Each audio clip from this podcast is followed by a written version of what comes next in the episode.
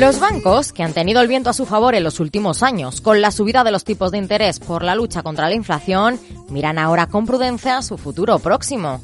Y es que en un momento de estabilización de tipos y de control de inflación, son muchas las voces que apuntan a que el sector bancario habría alcanzado ya su máxima rentabilidad en 2023 y que este nuevo año conllevará reducciones en sus márgenes de beneficios. Es el caso de la agencia de calificación crediticia Scope Ratings, en palabras de Carola Andrea Saldias, analista financiero.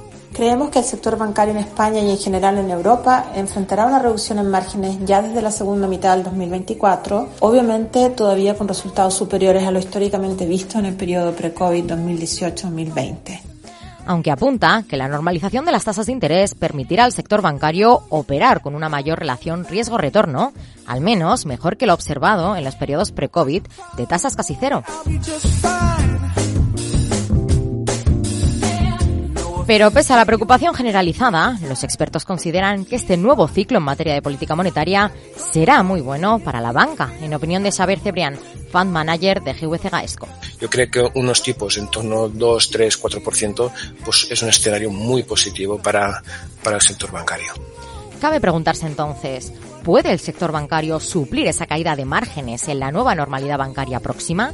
La mirada a nuevas operaciones corporativas entre entidades se suceden. Araceli de Frutos, asesora del Fondo Alaja Inversiones. Si se cumplen eh, estas dos premisas, ¿no? los tipos de interés eh, se mantienen más o menos en estos niveles hasta abril o mediados de año eh, y si no existe recesión con estos con un repunte de los PMI, pues dejaría paso a unas nuevas, a lo mejor, operaciones corporativas, ¿no? ya que, bueno, pues llevaríamos a un periodo de relativa tranquilidad para para el sector.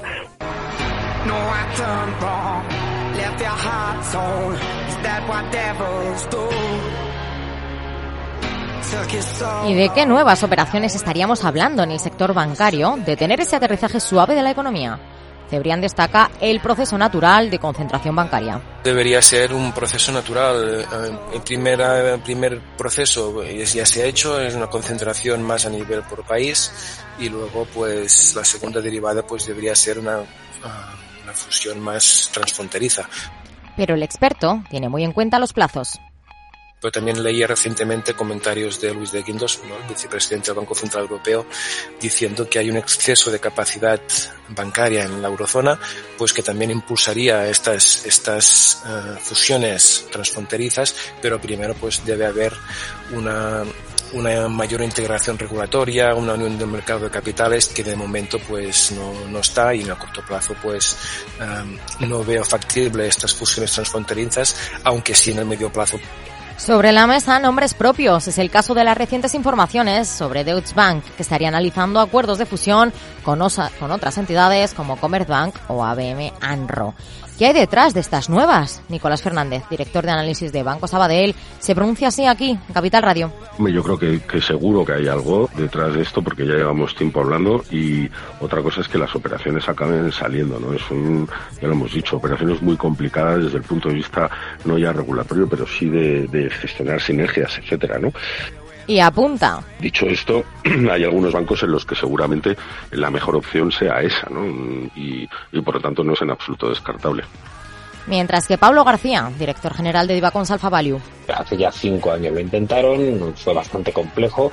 Eh, eh, quizá una fusión transnacional con Adembro podía ser una, una solución aunque puntualiza el experto. Es una patada hacia adelante y pensamos, insisto, que, que los, los problemas eh, que tiene de estructura, lo he hecho antes, luego no lo van a solucionar fusionándose con, con Commerce. ¿Y qué subraya de frutos?